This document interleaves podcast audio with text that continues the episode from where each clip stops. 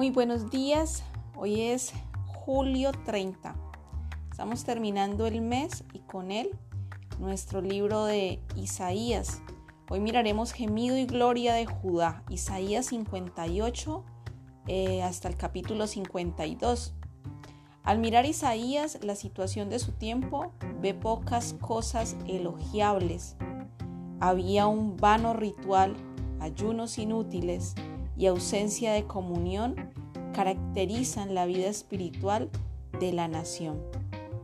Pero como los primeros rayos del sol tras una tormenta de verano, Isaías capta una visión del futuro glorioso que aguarda al pueblo de Dios. Viene un día en que serán eliminadas las tinieblas, cesará la aflicción, el dolor, el sufrimiento, y nunca más se oirá en tu tierra, en tu lugar, la violencia. Este es el capítulo 60, versículo 18. Y las buenas nuevas de salvación serán proclamadas en toda la nación. La tierra desolada será habitada y prosperará, inspirando alabanzas hasta los fines de la tierra, porque Dios no ha olvidado su pueblo después de todo. El gemido y el sufrimiento ha dado lugar a la gloria. ¿Has construido alguna vez un puente? Probablemente no. ¿Has construido un puente espiritual? Probablemente sí, o se supone que sí. En el Antiguo Testamento el sacerdote debía hacer precisamente eso, construir un puente entre Dios Santo y la humanidad pecadora. Lo efectuaba mediante el ofrecimiento de sacrificios interminables, la sangre de animales para cubrir todos los pecados de la nación. Y la nación de Israel fue seleccionada por Dios para construir puentes para las naciones vecinas, mostrar por su estilo de vida, de fe, que Dios recompensa a aquellos que le buscan. Y la misma tarea ha sido transmitida a ti.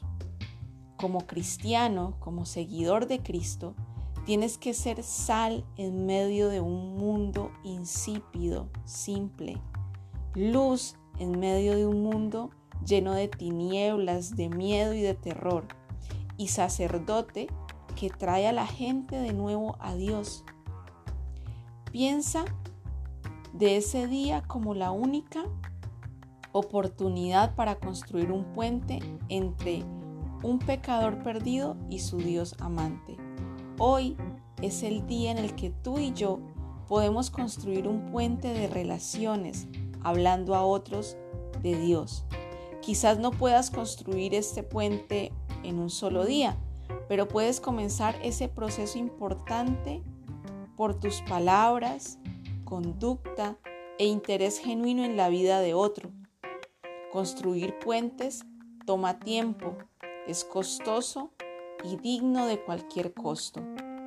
Tú y yo necesitamos reflejar a Cristo en nuestras vidas y así construir puentes genuinos para que otros se quieran acercar a Él y puedan comprobar, puedan degustar tan maravilloso tesoro que es el conocerle y es el saber a través de su palabra que es real y que su amor nos alcanza.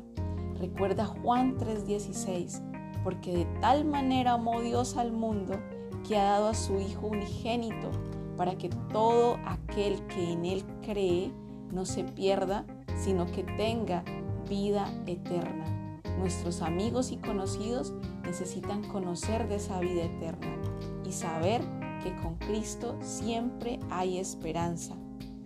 Bendita es la influencia de un alma fiel y amante sobre otra. Cuando tú y yo amamos genuinamente, vamos a querer dar de lo que hemos recibido. Y en este tiempo ha sido el conocer de más cerquita a Dios. Recuerda que con Él siempre hay nuevos comienzos. Que tengas un hermoso día. Bendiciones.